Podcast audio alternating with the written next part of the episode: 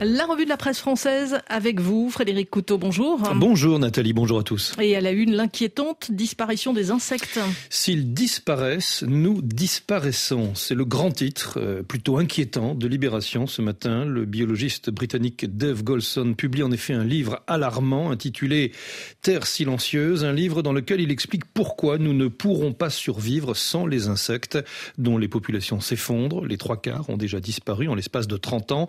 Leur disparition rendrait la planète invivable pour les humains. Pourquoi Libération répond Nous avons tous besoin des insectes où que nous habitions, que nous les aimions ou pas.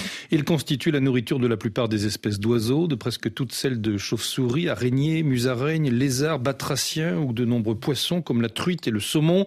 Ils fournissent aussi une foule de services écosystémiques. Environ 80% de toutes les espèces de plantes dépendent de la pollinisation par les insectes et les trois quarts des cultures que nous faisons pousser dans le monde ne donneraient pas de bonnes récoltes sans les pollinisateurs. Cela inclut presque tous nos fruits et légumes, ainsi que le chocolat ou encore le café.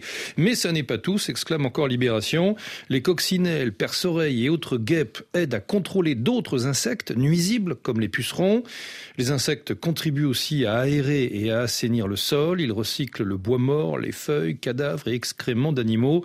C'est discret, peu glamour, mais vital, pointe encore Libé, car cela rend les nutriments à nouveau utilisables par les plantes. Pourquoi les insectes disparaissent-ils? Eh bien, répond Libération, en raison de l'activité humaine et de l'utilisation massive de pesticides dans l'agriculture. Si leur utilisation a été réduite, surtout en Europe, d'autres euh, familles de pesticides arrivent sur le marché, comme les pesticides extincteurs de gènes à base d'ARN, censés cibler précisément tel ou tel parasite. Seulement voilà, on ne connaît pas vraiment leurs effets sur les autres insectes et même sur l'homme.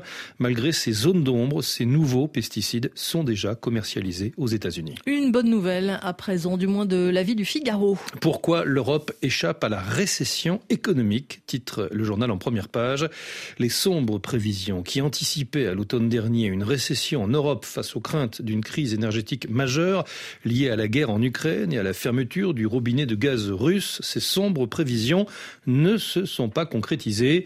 Le FMI prévoit même une légère croissance en Europe, plus 0,8%, en dépit d'une possible récession en Allemagne.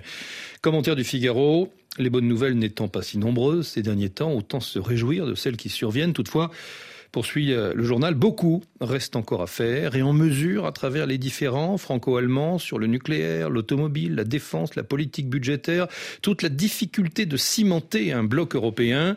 La France, qui ambitionne d'en être l'architecte, serait bien plus crédible, bien plus forte, pointe encore le Figaro, si elle se montrait elle-même irréprochable, notamment sur sa dette. À lire dans le monde cette euh, enquête menée conjointement avec RFI sur ces ex-agents secrets afghans qui ont travaillé pour la France. Ils étaient entre 60 et 90 et ils considèrent avoir été laissés de côté et demandent justice. Une trentaine d'entre eux se trouvent actuellement en France, relève le monde.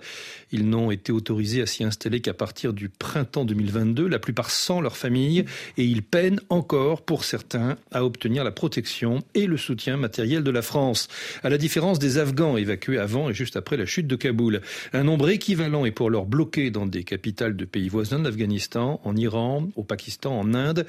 Euh, ou encore plus loin aux Émirats arabes unis. Enfin, pointe encore le monde, d'autres seraient toujours sur le sol afghan et courent un risque réel. Et à 9h12, dans le focus de la rédaction, les témoignages recueillis par Sonia Ghezali, donc sur euh, ces euh, agents des services de sécurité afghans qui ont collaboré avec la France et qui se disent aujourd'hui abandonnés. Et puis Frédéric à la une du Parisien, tueur à gage à 16 ans et 18 ans. Oui, un récent assassinat à Paris a permis de dénouer les fils d'une organisation criminelle qui effectue des contrats dans toute la France, précise le Parisien. Les commanditeurs n'ont pas été identifiés, mais les exécutants, plusieurs ont été arrêtés, sortent donc à peine de l'adolescence, 16 et 18 ans, prêts à aller vider des chargeurs sur des cibles dont ils ne savent rien. Tout cela pour quelques dizaines de milliers d'euros. Voilà pour la revue de la presse française. Merci Frédéric Couteau. On vous retrouve dans moins d'une heure pour un coup d'œil à la presse africaine. À Paris, il est 8h56.